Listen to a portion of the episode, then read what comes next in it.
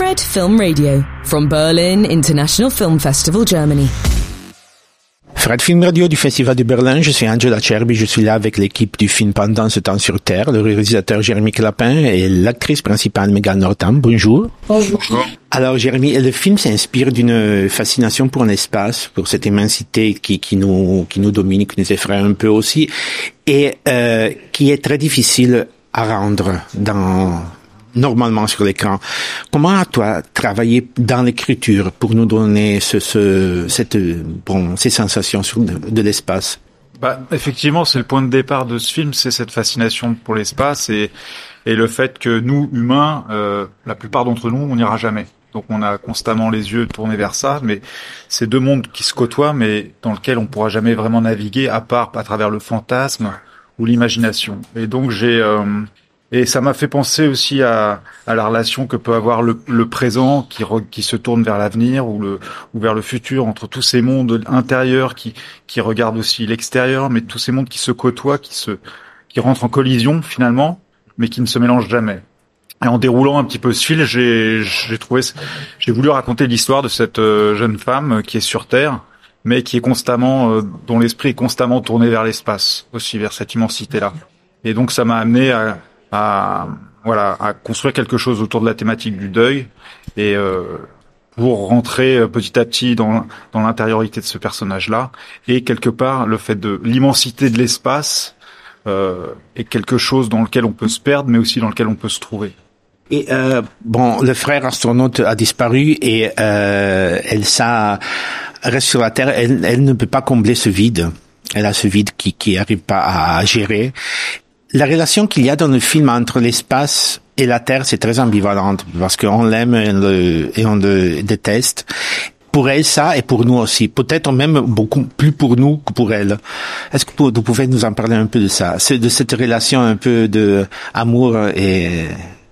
Bah, en fait, le, le Elsa, elle a perdu son frère, mais le corps n'a jamais été retrouvé. Donc, c'est cette difficulté de comment on traverse un deuil. Euh, euh, quand à la fois on a peut-être cette chance que le corps n'ait pas été retrouvé, mais à la fois c'est aussi une c'est aussi un poids parce qu'une fois que le corps de, du défunt est retrouvé, on peut faire son deuil. Quand le corps est pas retrouvé, c'est très difficile de faire son deuil. Donc on a à la fois euh, l'espoir et le désespoir qui doivent cohabiter euh, dans un seul et même personnage, et euh, ça fait du personnage en fait d'Elsa finalement davantage le fantôme que son frère l'est.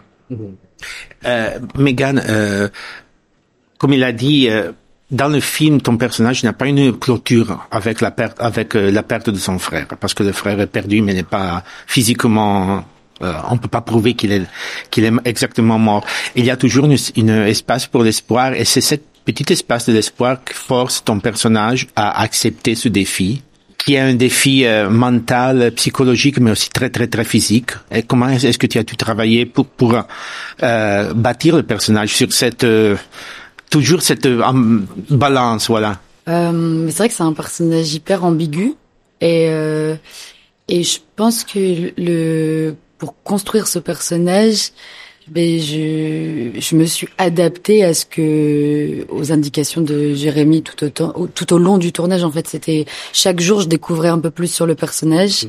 et du coup je pense que c'est ce qui a je me suis jamais arrêtée à une perception du personnage d'Elsa donc euh, à chaque fois, je je je le je le remplissais, je sais pas, je le je le nourrissais euh, avec euh, ce qu'on vivait à travers le tournage. C'est la même chose qui arrive à nous, hein. voyant Oui, en fait, oui. C'est ça, parce okay. qu'on arrive, on découvre euh, toujours un, on, on est toujours surpris, comme Elsa est surprise, je oui. crois. C'est la même chose. Et oui, et je, et je crois qu'elle a un truc hyper, euh, elle est instinctive mmh. et elle est, euh, c'est un film qui est très sensoriel. Donc du coup, euh, je crois que j'ai adapté aussi le caractère du personnage à l'esthétique de Jérémy qui est hyper euh, sensorielle et instinctive. Et du coup, je me suis adaptée à ça. Je crois que c'est... c'est euh, et puis j'ai été assez instinctive et euh, sur le tournage, je crois. Et en plus, euh, et en plus, tu as toujours la caméra sur toi. Ouais. Bon, pas toujours, mais beaucoup sur toi, dans le, vraiment, vraiment sur toi, sur ton oui. visage. Et, euh, et c'est une, c'est une sensation de, de, de euh, intériorité, mais de physicité aussi très, très épaisse à nous démontrer. Est-ce que tu as eu de la peine à, à subir cette invasion de la caméra si si, si proche, toujours si proche? Pendant le tournage ou quand j'ai vu non, le film? Non, non, pendant le tournage. Hmm, Oui, enfin, ça laisse pas beau. Euh, vraiment, c'est le. Je crois que c'est le seul tournage où j'ai autant été proche de la caméra. Et je crois que j'ai. En fait, c'est un travail avec la technique. Et du coup, j'étais vraiment en collaboration avec la technique pendant ce tournage-là. Et la technique avec moi aussi, enfin dans les deux sens. Avec Jérémy qui était jamais très loin. Donc euh, tout était un peu euh, claustrophobe, un peu quand même dans ce tournage. Même euh, étant dans une forêt avec des arbres immenses à perte de vue, il y a tout qui te rend un peu, euh, t'es un peu sous une sphère tout le temps, je trouve, à travers ce tournage. Et du coup, être très proche de la caméra, euh, elle devenait euh, part de, enfin, elle faisait part de de ce que je devais créer comme émotion aussi. Et euh, elle, elle m'a peut-être qu'elle m'a dérangée à certains moments, mais c'est ce qui a créé ma gêne en tant qu'actrice. Euh, et tant mieux. Enfin, du coup, ça. Ça, ça a très bien marché, voilà. Ouais. Jérémy, écoute, vous avez, euh, tu as décidé de euh, laisser un peu le monde de films d'animation, même s'il y a, il y a une, il y a une partie d'animation pour un film euh, live action de, de, vue de, de prise réelle, mais euh, les deux mondes dans le film sont très logiquement liés. Il n'y a pas une parce que normalement quand il y a un film avec des scènes d'animation, ils sont toujours un peu mises euh, un peu un peu disons forcés. Mais là, il n'y a pas il n'y a pas aucun forcément. C'est très logique, très euh, fluide. Comment ça? Qu'est-ce que qu'est-ce qu'est-ce que tu avais dans la tête quand quand tu as décidé de faire les deux les deux mondes parallèles? Bah, déjà, moi, je catégorise pas euh, le cinéma entre live action et, pri- prise de et animation. Moi, j'aime le cinéma et je suis donc j'ai aucun euh, a priori sur l'utilisation de l'animation et de et du réel. Et j'estime aussi que nous, en tant qu'humains, euh, euh, l'imaginaire, on a souvent tendance à, à le traiter de côté.